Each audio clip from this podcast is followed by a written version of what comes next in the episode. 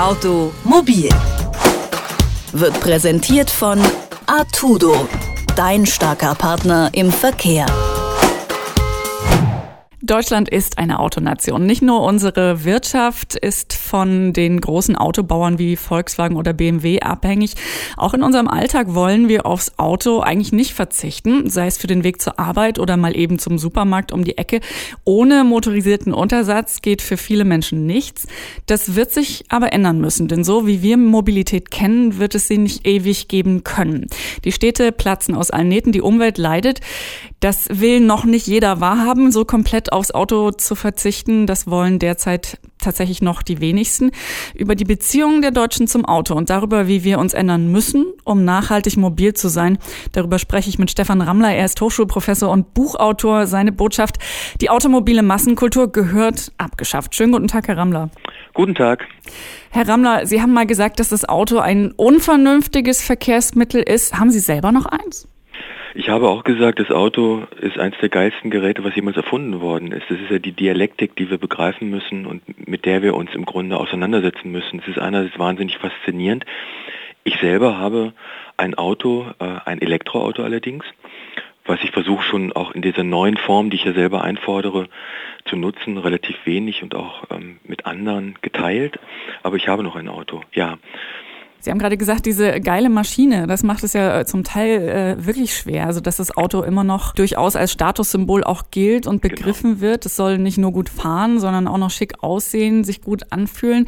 Haben wir ein Beziehungsproblem mit den Autos? Ist das ein äh, großes gesellschaftliches Missverständnis? Also, das Problem ist, dass wir wirklich, und deswegen schicke ich ja voraus, dass ich selber ein Auto habe und genau weiß, worüber ich rede, auch weil ich lange Jahre darüber geforscht habe. Erstmal ist ganz wichtig, deutlich zu machen, dass wir verstanden haben, wie wichtig das Auto im Grunde ähm, in den letzten 100 Jahren geworden ist in der modernen Kultur, fast in allen westlichen Industriegesellschaften und im Besonderen in Deutschland. Wir haben uns damit eingerichtet. Wir haben im Grunde alle Formen von Infrastrukturen, Siedlungsstrukturen, Raumstrukturen, Verhaltensweisen, Lebensstilen, Wertorientierungen bis hin zur Frage, wie wir einkaufen, wie wir unsere Kinder morgens zur Schule bringen und abholen, um das Automobil mehr oder minder rum organisiert. In urbanen Regionen sind wir weniger abhängig davon, weil es mehr Alternativen gibt, in ländlichen Regionen mehr davon abhängig. Das ist die Situation. Und jetzt ist der folgende Punkt eingetreten. Niemand will das automatisch machen, weil er es einfach nur so schlecht findet oder dumm findet, sondern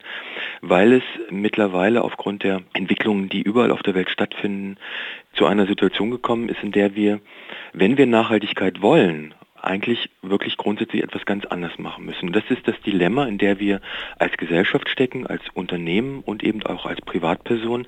Wenn wir sagen, Nachhaltigkeit und Klimawandel und all diese Dinge sind uns ganz egal, okay, dann können wir ja weitermachen. Aber wenn wir das wirklich wollen, dann müssen wir auch tatsächlich ernsthaft darüber nachdenken, etwas grundsätzlich anders zu machen. Und da reichen alle technologischen Optimierungs-, Verbesserungs- und Verflüssigungsstrategien letztlich grundsätzlich nicht aus, ähm, sondern wir müssen wirklich grundsätzlich Verhaltensweisen ändern und die Art und Weise der Automobilität neu erfinden. Genau, also wenn es vor allen Dingen, ich sage jetzt mal, eine psychologische Geschichte ist, dieses Umdenken möglich zu machen. Also Sie haben das Stichwort Klimaschutz erwähnt. Die meisten Deutschen würden von sich natürlich sagen, dass sie für Klimaschutz sind und das natürlich wollen. Umgekehrt, das haben Sie auch gerade schon angedeutet, will man sich selber aber nicht unbedingt einschränken, äh, nur um umweltfreundlichere Mobilität zu erreichen. Was kann man äh, machen, um da im Kopf tatsächlich irgendwas umzuknipsen für uns? Also erstmal ist der allerwichtigste Schritt, wie ich finde, nach langen Jahren der auch intensiven und kritischen und wirklich konfliktreichen Debatten über das Thema, es ist eines der konfliktreichsten Themen, die man sie wählen kann, ist die Anerkennung der Tatsache und die Entscheidung, wenn ich Nachhaltigkeit will, muss ich etwas ändern. Dieses sich wegducken und dieses Motto, wasch mich, aber mach mich nicht nass, die Politik soll die Probleme für mich lösen, soll aber für mich das so lösen, dass alles für mich gleich bleibt. Dieses Anerkennen und, und Verstehen, dass das nicht weitergeht, ist erstmal die grundsätzliche Entscheidung, die vor allem steht. Und dann können wir überlegen, was können wir anders machen. Wenn Sie in urbanen Regionen leben, dann haben Sie es einfacher, ähm, einfach mal anders ranzugehen, zu experimentieren, zu sagen, okay, ich will was anders machen, jetzt fange ich überhaupt erstmal an, mit mir selbst und mit meinem Mobilitätsstil zu experimentieren. Das heißt, Carsharing nutzen, Ride-Hailing-Angebote, die in den Städten ja zunehmend sich entwickeln, äh, nutzen, mal das Fahrrad nutzen, ähm, zu gucken, wie man Leihradsysteme nutzen kann, diese ganzen neuen Carsharing und Ride-Hailing-Angebote. Da geht es ja im Grunde um nichts anderes äh, als um eine neue Nutzung des Automobils, weg vom Privatbesitz hin zu einer gemeinschaftlichen Nutzung. Und weil wir gemeinschaftlich diese Fahrzeuge nutzen, können wir mit viel weniger Fahrzeugen auskommen, weil vom Wesen her ist im Augenblick das, das Auto in Deutschland noch ein Stehzeug, kein Fahrzeug. Es steht 23 Stunden am Tag. Das ist nicht nur ökologisch problematisch, sondern vor allen Dingen auch eine ökonomische Perspektive. Und das ist das, was mich am meisten ärgert als ausgebildeten Ökonomen, dass wir in den meisten Bereichen unserer Gesellschaft extrem effizient und ökonomisch agieren, aber im Bereich der Automobilität es uns das eben wirklich gerne kosten lassen, 23 Stunden am Tag das Auto stehen zu lassen und ein teuer angeschafftes Gut eben so sträflich unökonomisch zu behandeln. Sie haben gerade gesagt, man muss grundsätzlich erstmal so eine Entscheidung äh, treffen für sich und dann, wenn man die Möglichkeiten hat, kann man vielleicht tatsächlich auch das Verhalten ändern. Was braucht es tatsächlich, um behäbige Gewohnheitstiere wie uns Menschen umzulenken in dem, was sie so täglich tun. Genau, ich glaube, es braucht eben genau diese Mischung aus Push und Pull oder Zuckerbrot und Peitsche. Ich glaube nicht mehr daran, nach vielen äh, Jahren der Debatte, dass eine reine Verbesserung der Angebote, die Alternativen zum Auto, also öffentlichen Verkehr, Fahrrad ausbauen, Carsharing-Systeme aufbauen und so weiter, die vernetzte Mobilität, dass das alleine äh, ausreicht. Das ist eine notwendige, aber keine hinreichende Bedingung für Verhaltensänderungen. Ich glaube mittlerweile, dass wir natürlich das, was wir problematisch finden, das, was wir besser machen wollen, nehmen wir nur mal die Frage der Emissionen, dann muss das, was wir eben nicht mehr wollen, einen Preis bekommen oder was wir abschaffen wollen. Die Emissionen müssen einen Preis bekommen. Und das ist die Grundproblematik überhaupt in äh, Deutschland, wenn wir über Nachhaltigkeit reden. Wir wollen die Dinge einfach so ändern, wir wollen aber nicht, dass die Dinge einen Preis bekommen. Und ich glaube nicht, dass ohne einen Preis für schadhaftes Verhalten dieses Verhalten wirklich abgestellt wird, weil wir in einer Marktwirtschaft leben. Was würden Sie denn sehen wollen, wenn wir jetzt mal so ein bisschen Wunschdenken machen? In den nächsten fünf Jahren, wie sollten wir uns, wie sollte Deutschland sich entwickeln, damit da mal ein bisschen buchstäblich Bewegung reinkommt im positiven so, Sinne? Klar, als erstes ist es eine Adresse an die Politik. Ähm, ich glaube, dass ganz viel in den nächsten Jahren von der Politik erwartet wird und erwartet werden muss. Ob es nun Erweiterung von Angebotsqualität ist, da geht es um öffentliche Investitionen.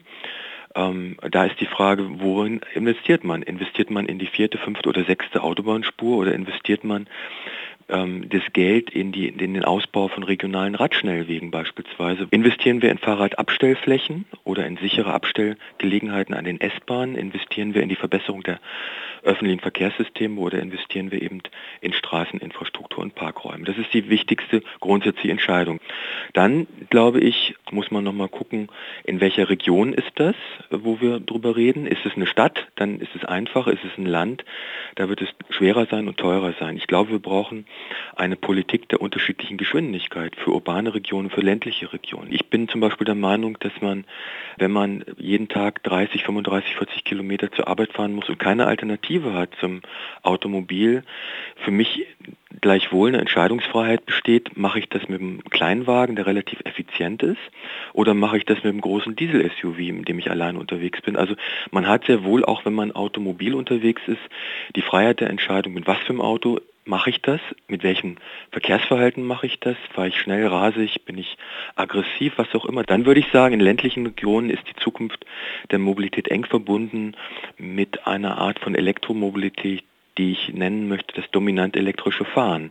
Also wir können uns vorstellen, weil die ländlichen Regionen länger am Auto hängen werden, dass wir Fahrzeuge dort sehen, die mit einem Elektromotor ausgestattet sind, mit einer Batterie, die elektrisch angetrieben sind grundsätzlich, die aber in dem Augenblick, wo die Reichweite der Batterie zu Neige geht, einen kontinuierlich arbeitenden kleinen Verbrennungsmotor anwerfen, der dann den Strom erzeugt über einen Generator für den Motor.